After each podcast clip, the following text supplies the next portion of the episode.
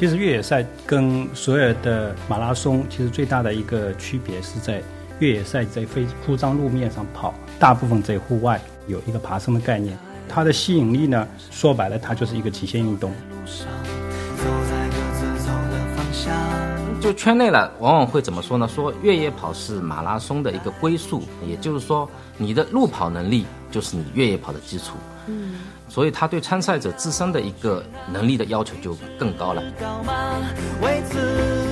我们的江南百英里赛道记录是十八小时三十五分钟，今年又被他打破了，真正打破了，提前了十分钟。但是意外就是意外，那户外运动还是有风险，即使对这样的王者。所有的强装了，就组委会要求的，或者说是这种越野跑比赛，所有的这种指导文章上面，它会都会有列有强装。你装备带的越多，有时候就是就是救命，宁可让他用不到的。比较悲伤的一件事情，也就是说，我们这种这么小众的一个越野赛，通过这种悲剧系的灾难式的被大众所认知，这是我比较心痛的。我们跑步指南公众号，其实我是一直倡导一个观念啊，就是慢慢跑比较快。尤其是刚刚喜欢上跑步的跑步爱好者，包括一些年轻的跑者来说，你只要把自己的运动生命延长，自己的身体健康，你能平平安安的回到家里来。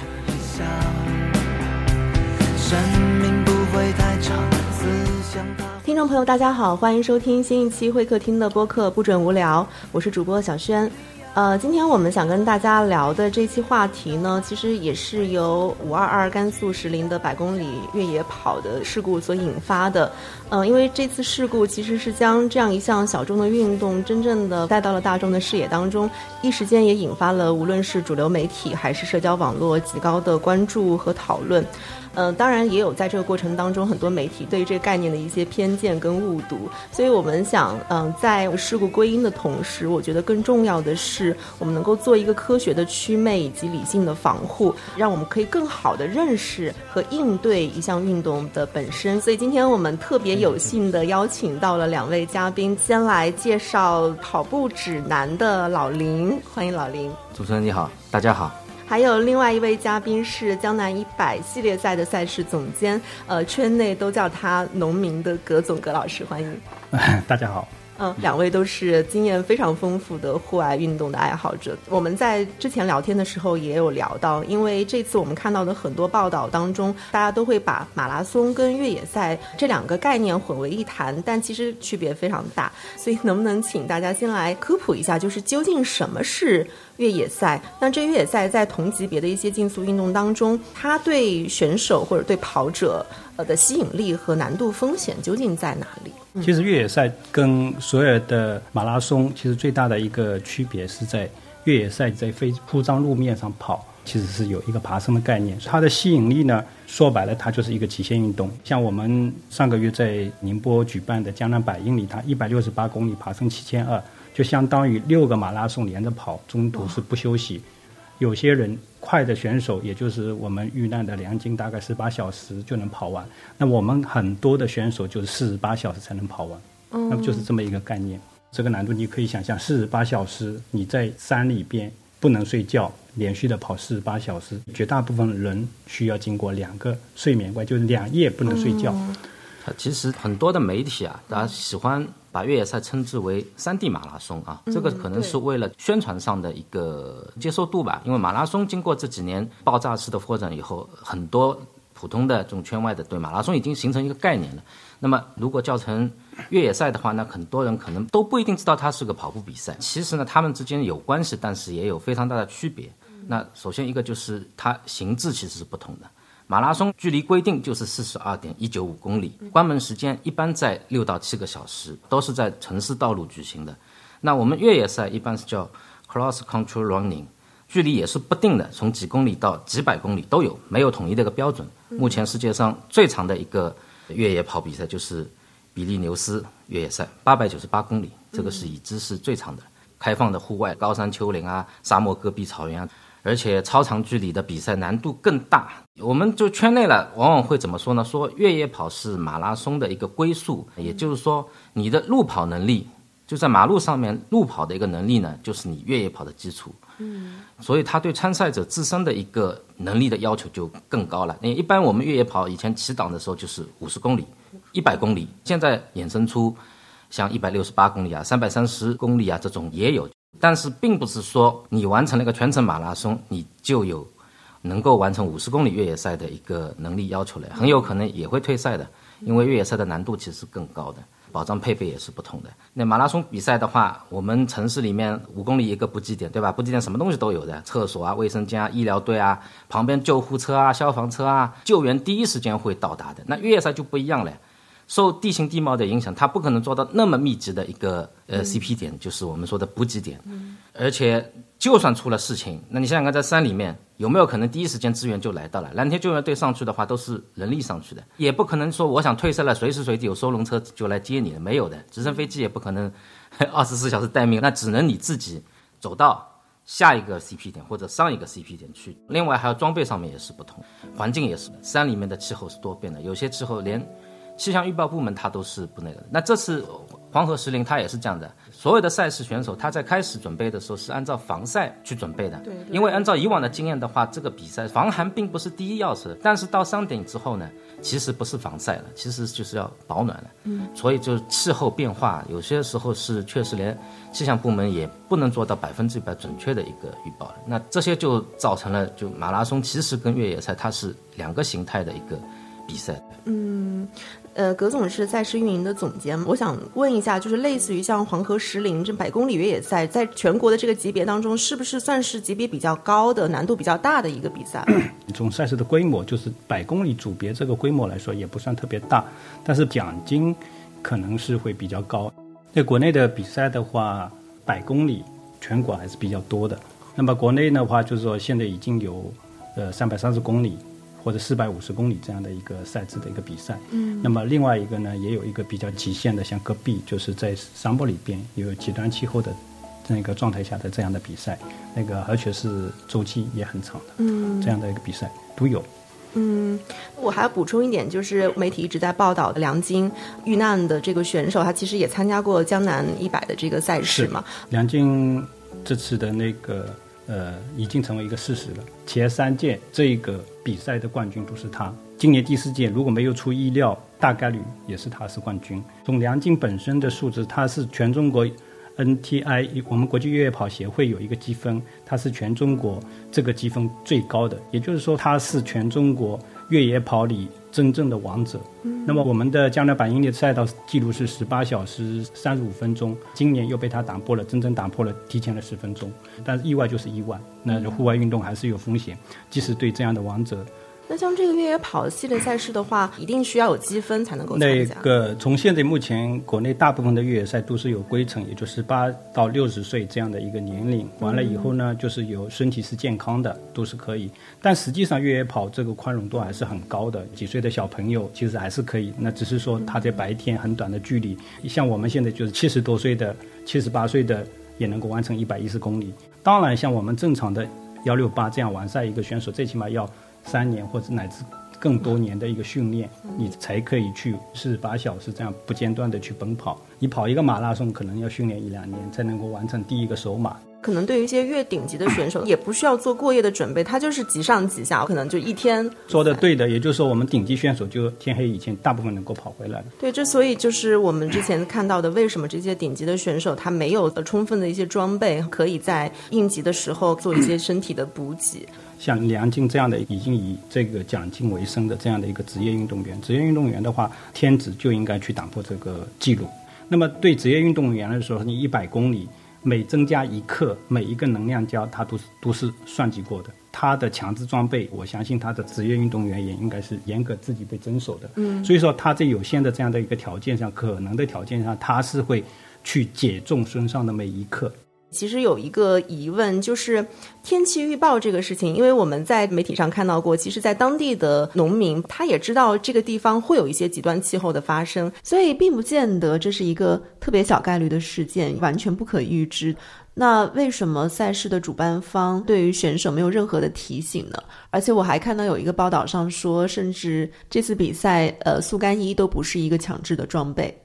刚才一点我是认可的，也就是说，实际上作为一个赛事的主办方或者组织者，其实更主要是在前端的风险的评估跟识别。对，有一场比赛是在二零一六年江南之巅，嗯，浙江最高的地方，千八线办一场叫江南之巅的比赛，那五十公里爬升五千多米。那么现在这场比赛是全世界最难的百公里。嗯那么当时的十月份，我们浙江其实下雨的概率很少的，我们也查了五年的气候记录，其实是不会下雨的。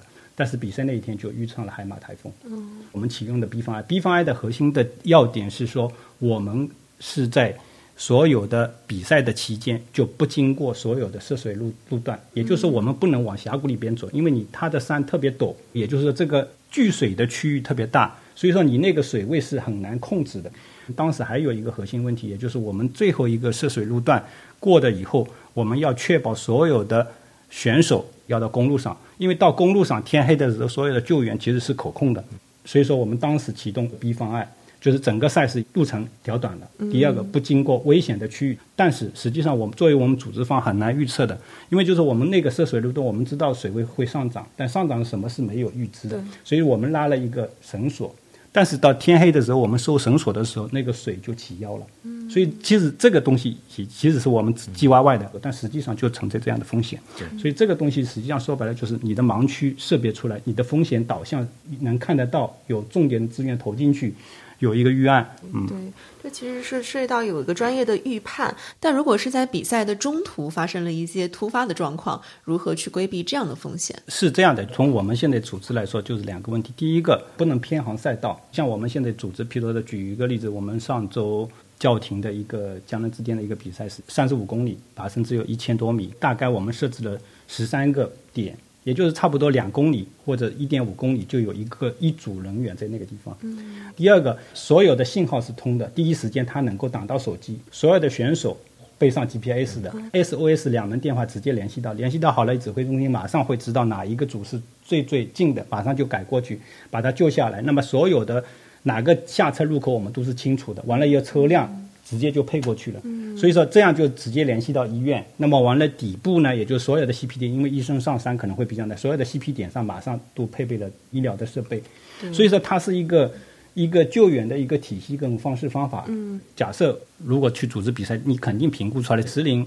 一百公里二十小时能够跑完，这个绝对是一个高速赛道。就这一段 CP 二到 CP 三那个十公里的线路，它就是全部累计爬升。看到的照片都是裸露的岩石，其实是特别难跑的，又没信号，又特别难跑。你肯定所有的资源全部应该放在这个地方。嗯。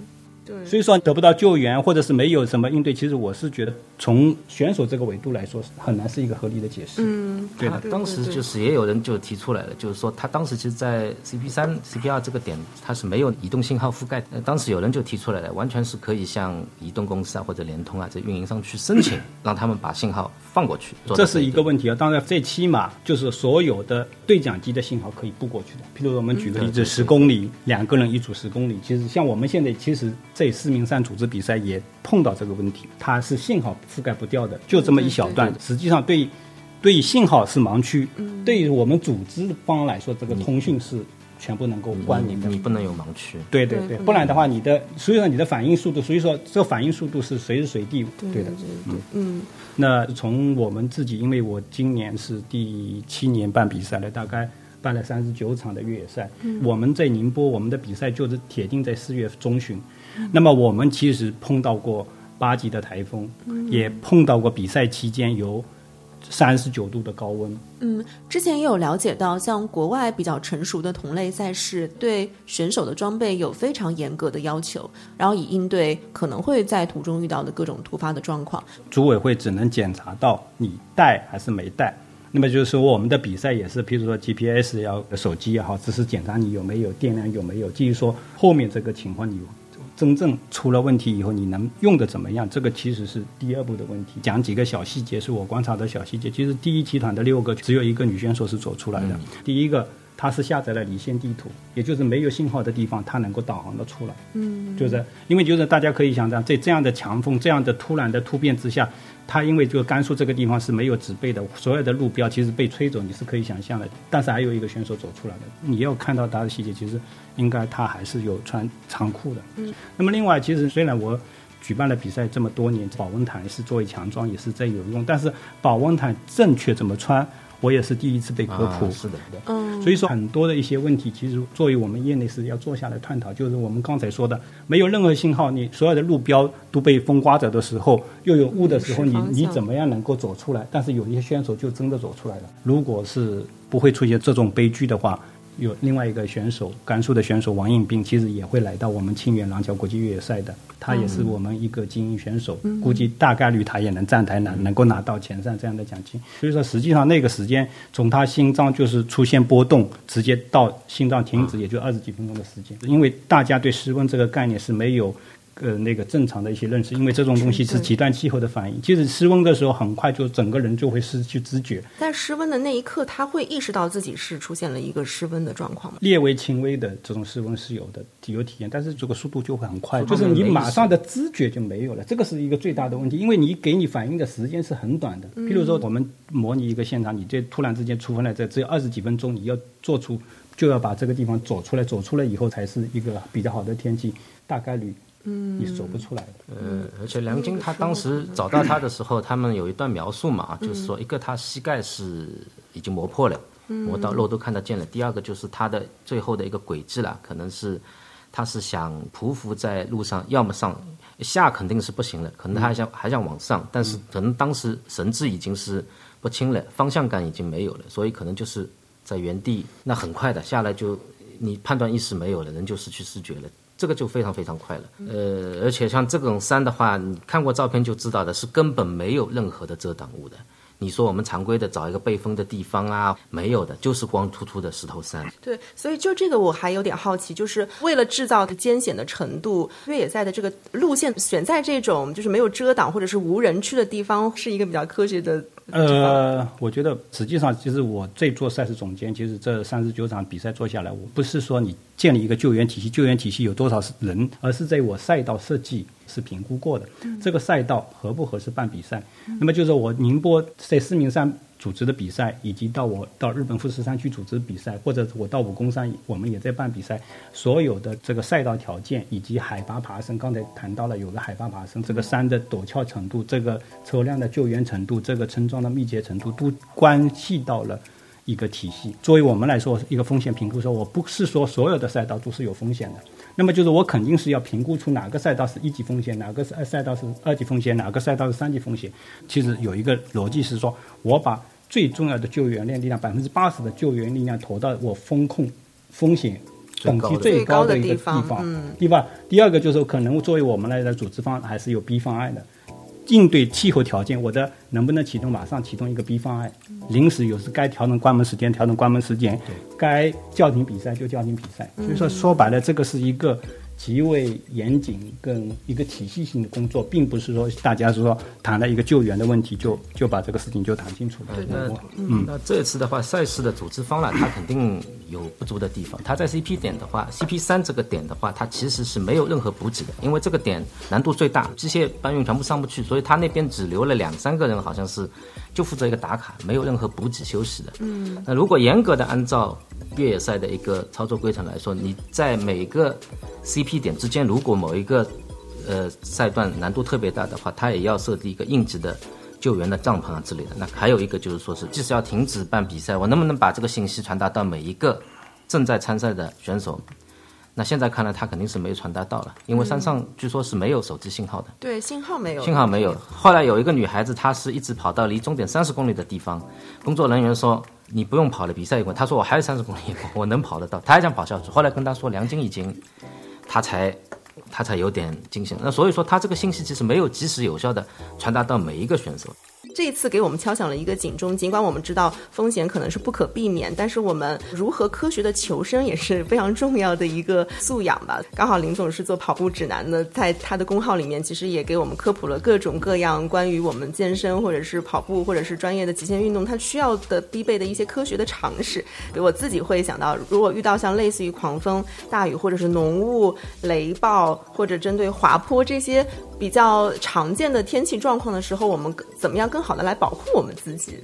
最重要的一点就是说，所有的强装了，就组委会要求的，或者说是这种越野跑比赛，所有的这种指导文章上面，它会都会有列有强装。你装备带的越多，有时候就是就是救命，宁可让他用不到的。那很多选手他是这样的，他会带好几套服装。刚出发的时候，他可能会带防风保温的。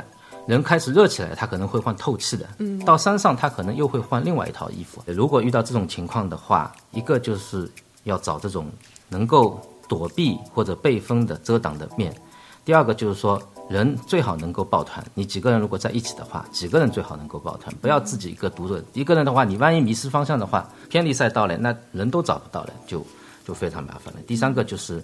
跟组委会之间的一个通讯，及时的把这个消息送出去了，这些全部是因为在大自然面前，有时候所有的一些准备，我们所有的努力，可能就是跟时间赛跑，就是跟时间赛跑。你必须要把你自己的一个实时的一个情况准确的传递到，再依靠你自己的平时运动积累下来的身体素质，再加上装备，所有的保障措施上去之后，可能会获得最后的一个。生存的机会。嗯，其实我觉得一个除了林总说的一个硬条件以外，就是从意识层面啊，我觉得很大的一个情况，就是说你是要靠自己走出来，即使没有组织方的任何的救援，我还是能够安全的回家，以这个底线去准备。因为我们组织上也看到很多的选手，譬如说我们有强装，在比赛前领悟的时候他没带。或者是借了别人就是直接等，其实第二天没肯定没有的。嗯，那么还有更过分的选手，就是第一天检查好了有他强装，并没有带。譬如说像我们的头灯，因为天黑的话，核心的那个强制装备就是头灯，即使带头灯，因为你头灯可能会坏掉，嗯，电量不足，所以实际上头灯其实从我们户外跟强壮来说有备份的，你不单单是带一个头灯，同时要。带一个备份头灯，同时电池要带备一组。那其实你这种。坏掉点不亮的可能性就是很少，但是实际上选手意识就很少，所以说即使组委会所有的装东西没有，我这个比赛我还是能够顺利能够安全回家的。这是我觉得我不会依赖组委会，依靠组委会这样的一个意识。那么另外一个就是，譬如我们再举一个例子，我自己在参加越野跑，其实我很少在补给点，即使最丰盛的补给点，我也是一扫而过的。尤其像第一个 CP 点会堵车，我就直接就跑。第二就不需要，因为就是说我是来比赛的，我肯定是。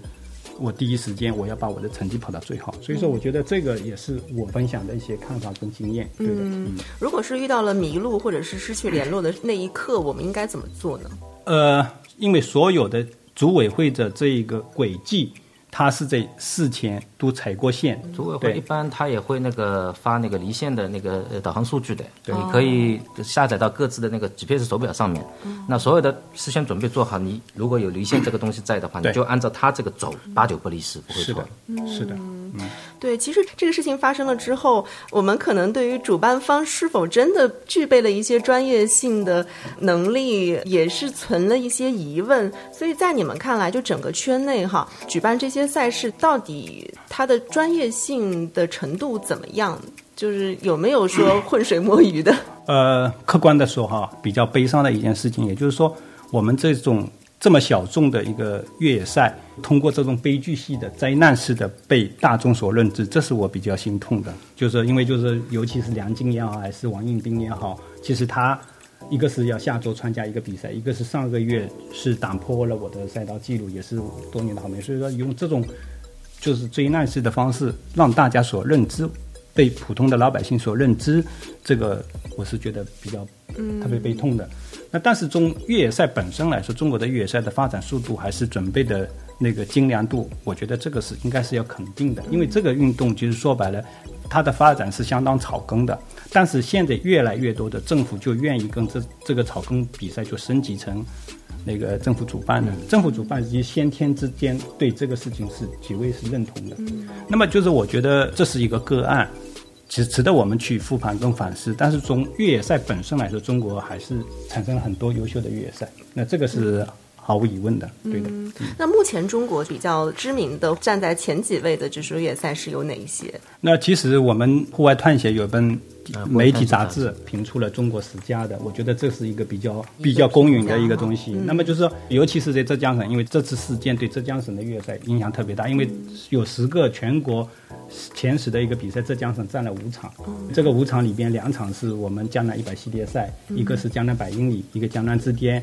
那么柴谷唐诗、宁海一百，还有一个那个莫干山，莫干山就是五场。所以说，其实你能看得到，尤其是这样这些比赛，从目前来起步都是很草根的，但现在都是政府主办的比赛，或者是那个省体育局的品牌赛事。那所以我觉得，呃，大家不要因为一个个案来把整个行业。嗯给整个行业呃否认，就是还是应该客观理性的把这个如实的数据传递给大家。对的对对，呃，越野赛的举办的赛事的历史已经有多长了？就它应该是一个舶来品嘛，可能是 最早是从国外。那么其实越野赛其实整个历史不长的，因为其实在美国的话大概就四十年，那么中国其实是二十年。二十年，其实在北方的话有 T N F T N F 一百北京，那么我们南方的话有西湖跑山赛，差不多过二十年的历史。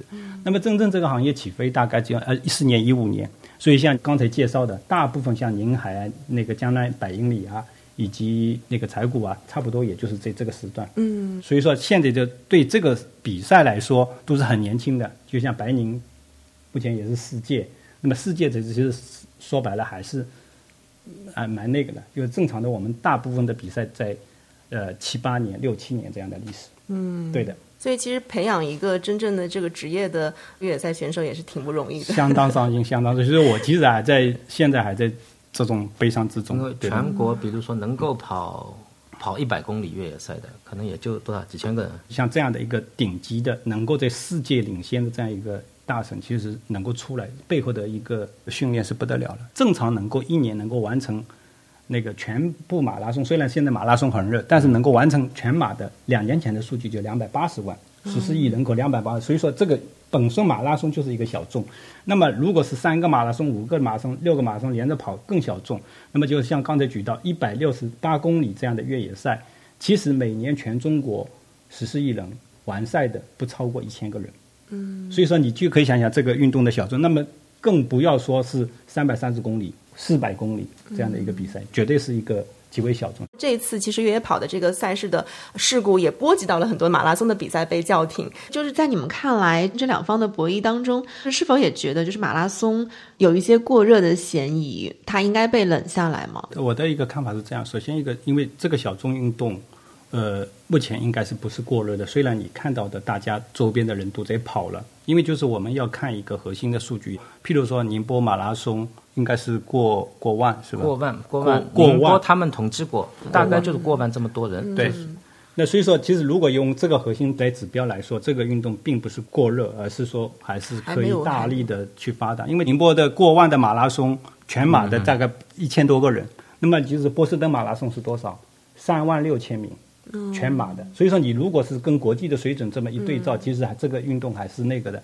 这是一个。第二个，浙江省的一个情况呢，就是浙江省一年大概有将近四百场的越马拉松加越野赛，在全国里边数量肯定是全国领先的。那么像这样的一个运动，其实我们最多的改制也是你周边的朋友跑步多了。但是我觉得这个运动。还是应该可以大力的去发展。主要主要的一个错觉还是因为近两年了，就它的一个增长速度比较快。嗯，增长速度比较快的话，就你会感觉就一个话题也比较热，每年马拉松比赛的。第二个就是你会感觉旁边人哎好像都在跑步，都在都在都在跑步了，所以它的增长速度是比较快。那有一个数据就是二零一一年至二零一九年间，全国马拉松参赛人数由四十万人人次啊，四十万人次。就是一一年到一九年升至七百十二点五六万人次，嗯，就是说是是这么一个升幅，就是说一一年到一九年，所以它的整个一个中国的就它这个跑步，因为原来没有嘛，一下子就垂直式的一个爆发式的增长，对，会比较快一点。那你说我们马拉松运动的普遍水平，你跟日本去比啊，顶尖运动员的话，那肯定还是日本的普遍水平要高很多了。美国啊这些欧美的发达国家那就不用说了。那当然，我们这个国家近两年就是呃整体的一个水平，包括群众的基础的水平，包括呃顶尖运动员的一个水平，跟他们的差距也是在越来越小。嗯。对，这也可能是因为最近两年我们对于全民健身这个概念的推广哈以及普及，就健身运动可能是大家的一个前提啊。你们会更多的鼓励大家去参加这样的运动，还是说呃更鼓励大家正确的评估自己的身体？尤其对于这种极限类的运动，不是一味的凭借热情去参与。我们跑步指南公众号，其实我呃，我是一直倡导一个一个观念啊，就是慢慢跑比较快。那因为现在很多跑步爱好者也好，尤其是刚刚喜欢上跑步的跑步爱好者，包括一些年轻的跑者来说，他们会比较注重的就是说，你今天 PB 了吗？PB 就是个人最好成绩，就你速度，速速度有没有跑得快？你你你跑半马、全马啊，很多人追求的就是说我要跑得更快，我要距离跑得更远。但是，但是我想绝大多数人，你开始跑步的初心是什么？肯定不是为了追求。追求成绩吧，肯定就是绝大多数人，我想就是为了身体健康啊，这是最最大的一个需求。那你就慢慢跑，你只要把自己的运动生命延长，自己的身体健康，你能平平安安的回到家里来。我想你的父母在你每次去跑马拉松之前，不会来问你，你这次要给我跑个第一名。他最希望可看到你这个人回来。嗯，对我们普通跑者来说，重要的就是你获得了健康，你生活得到了丰富。对吧？朋友更多了，你自己生活更愉快，内心更充实，性格更坚强，这些都是跑步的美好的东西。对，忘掉数据了，忘掉数据，对吧？所以我们公众号里面的内容，基本上我不会去提倡，让你跑得更快、更远、更强。我想这个不是普通跑者的一个嗯最重要，享受跑步，这个是最最最最重要的。嗯。就像最后我们林总说的，在我们挑战类极限的同时，其实还要回到我们运动的这个初衷来，要享受运动的快乐，以及让你找到一个人生的努力的方向跟目标。其实我觉得运动真的不是一个呃永远呃更高更快的一种追求，而是一种努力攀登的姿态。我觉得这可能是一个生活的态度，这个更重要一些。如果要送一句话给梁晶的话，我也想希望他。能够慢下来，真正的对跑得更长一些。其实，嗯，好，今天特别感谢两位嘉宾的做客，那我们这期节目就到这里了，拜拜，谢谢。